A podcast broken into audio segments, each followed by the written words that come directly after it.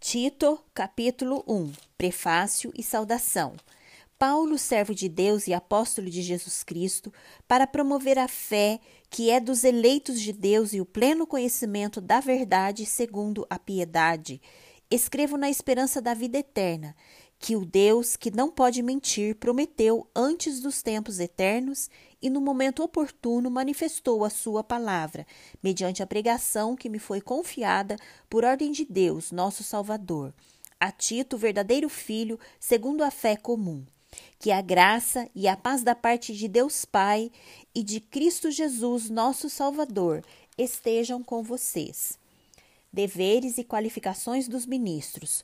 Foi por esta causa que deixei você em Creta, para que pusesse em ordem as coisas restantes, bem como em cada cidade constituísse presbíteros, conforme prescrevi a você.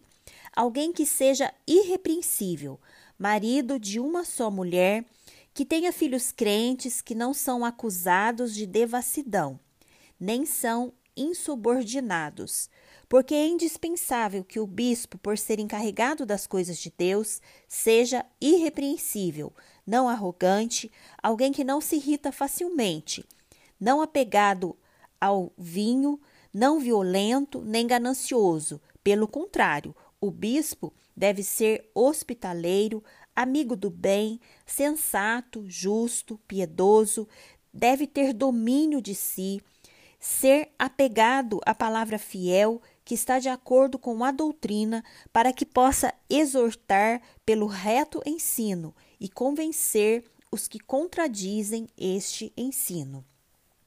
Os falsos mestres e as falsas doutrinas.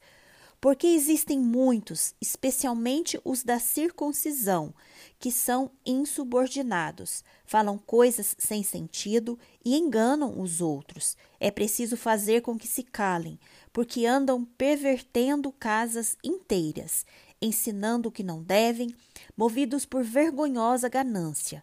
Foi um dos cretenses, um próprio profeta deles, que disse: Os cretenses são sempre mentirosos, feras terríveis, comilões preguiçosos. Este testemunho é verdadeiro, portanto, repreenda-os severamente, para que sejam sadios na fé e não se ocupem com fábulas judaicas, nem com mandamentos de gente que se desvia da verdade. Todas as coisas são puras para os puros, mas para os impuros e descrentes nada é puro, porque tanto a mente como a consciência deles estão corrompidas. Afirmam que conhecem a Deus, mas o negam por meio do que fazem é por isso que são abomináveis, desobedientes e reprovados para qualquer boa obra.